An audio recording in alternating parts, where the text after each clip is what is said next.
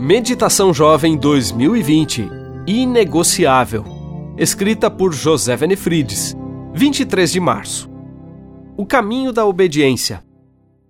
Quem dera fossem firmados os meus caminhos na obediência aos teus decretos. Salmo 119, 5. O Salmo 119 é uma declaração de amor à lei de Deus. Possui uma estrutura literária no formato de acróstico. São 22 estrofes usando o alfabeto hebraico, cada uma com oito linhas. Os pais hebreus ensinavam o alfabeto hebraico para os filhos usando esse salmo. Era uma forma didática para alfabetizar com a palavra de Deus. Ao mesmo tempo, os filhos aprendiam que o segredo da felicidade é viver no centro da vontade de Deus.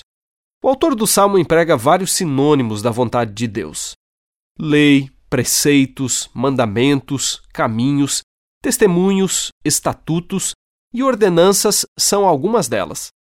O que fica claro quando lemos esse salmo é a mensagem de que quem obedece constrói um muro de proteção em torno de si.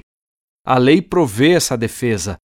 Às vezes se parece com uma cerca, mas é uma grade de proteção. Com certeza, uma das melhores coisas do mundo são as regras. Quando não há limites, ficamos com a sensação de que tudo pode acontecer. Imagine se todo mundo fizer o que quer.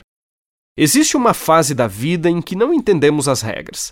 Fazemos tudo e de tudo para tentar burlá-las. No início são apenas regras. Com o tempo, percebemos que formam um muro de proteção. Como pastor, ouço jovens dizerem coisas do tipo: Não imaginei que isso fosse acontecer. Meu pai vivia falando, e eu não dava ouvidos. Era tão chato ficar ouvindo aquela ladainha e assim por diante.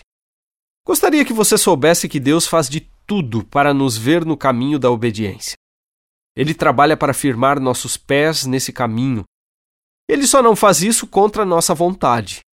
Então, se em algum momento Deus mostrar o que você deve fazer, faça-o na mesma hora. Esses mandamentos nos ensinam a viver de maneira honrosa com Deus, com a família e com os outros. Ouça o Senhor lhe dizendo hoje: Filho, firme seus pés no caminho da obediência. Eu sou Márcio Tonetti e trabalho na equipe de editores da Revista Adventista e da revista Conexão 2.0.